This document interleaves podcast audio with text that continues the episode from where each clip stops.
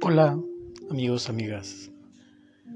Esto es Andar con mi libertad. Mi nombre es Christopher Toledo. Christopher Snape, como muchos me conocen. Y soy una persona solitaria. Las personas solitarias existimos en un mundo donde todo va vertiginosamente, donde todo corre, va, viene, no hay tiempo para llorar a veces, no hay tiempo para entender, no hay tiempo para reflexionar. Pero ahí estamos las personas solitarias, siempre reflexionando, siempre pensando, siempre ocupando nuestro tiempo en estar tranquilos, felices y disfrutar la vida. A muchos nos toca lidiar con nuestros propios pensamientos, porque somos muy reflexivos, porque estamos buscando siempre un equilibrio. Las personas solitarias son de pocos amigos, a veces son retraídas en cierto punto. Eh, los solitarios queremos construir un mundo diferente al que estamos en la realidad. A veces queremos subir de lo que dicen que es normal. Y me pregunto, ¿quién dice qué es lo normal? ¿Quién te dice que lo que crees o lo que no crees es normal? Ante el juicio de los demás, en su propio nivel mental, te dicen, es que esto no me gusta, eso no, eso no es correcto. Pero ¿quién define lo correcto? Al final de cuentas, los gustos son tan variados, tan multifacéticos, que no se sabe cuándo y en qué momento vas a cambiar. La gente se casa con ideas y en algún momento estas ideas caen como el muro de Berlín. Y recordar que la vida es como la muralla china. Es un gran camino, es un gran territorio.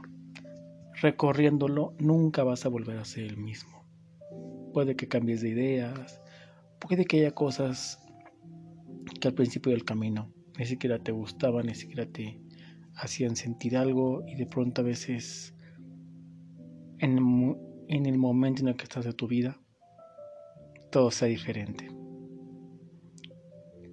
Un día despiertas feliz y otro divertido.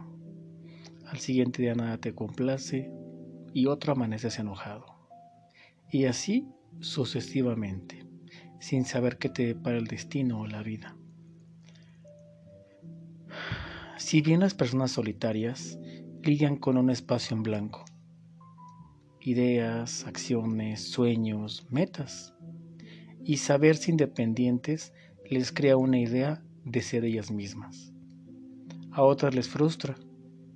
En ocasiones hay personas que prefieren ser solitarias porque la gente a su alrededor no las entiende. Se sienten incomprendidos. Creo que también es que simplemente aceptar que somos como somos. Hay tantas peleas y conflictos por tener que establecer un tipo de validación. Que lo que tú dices para ti es ley y lo que yo digo para mí es la misma ley o mi propia ley. Al final, cada persona en la diversidad defiende su trinchera.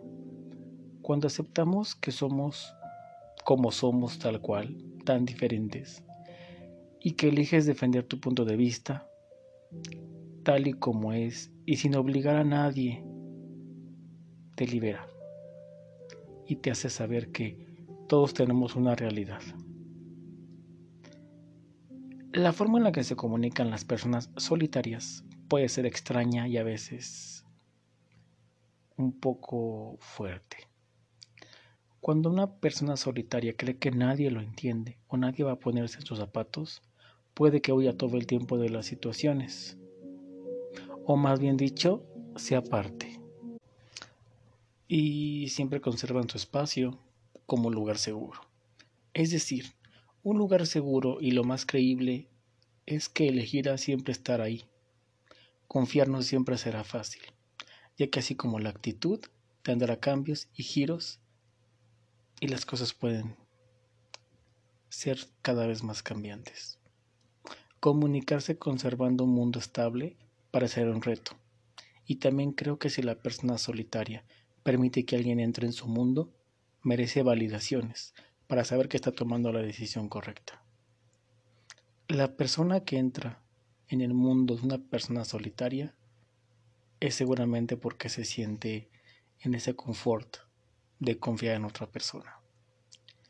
Porque los solitarios tienen su propia dinámica. Parece que no les gusta que los interrumpan, ni que irrumpan en su mundo. Guardan sus propios secretos, tienen sus claves, su lenguaje y su forma de ser. Los solitarios a veces parecieran ser duros, pero algunos han pasado por muchas cosas, por lo cual hay que ser muy empático con ellos. Ponen una barrera y no siempre dejan que alguien entre.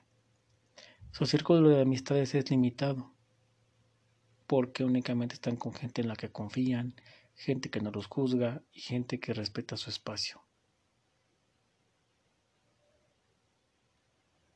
Son de mente abierta, porque buscan aventuras e ideas nuevas para divertirse, ya sea solos o acompañados. Su, su fuerza interior es una gran fortaleza ya que siempre ocupa ser reflexivos, entender las cosas, saber por qué suceden cada una de las situaciones. Y esto los llena de fuerza, ya que muchas veces logran cosas por ellos mismos, sin ayuda de nadie, y eso los hace independientes. Siempre es una fortaleza digna de admirar en los momentos complicados. Y así es como entra su reflexión y su fortaleza entienden cuando alguien tiene un problema y están ahí para poder acompañarlo. Disfrutan su tiempo siempre que pueden. El tiempo en soledad, el tiempo en tranquilidad, poder leer, poder caminar, poder salir a comer con ellos mismos al cine. Es curioso.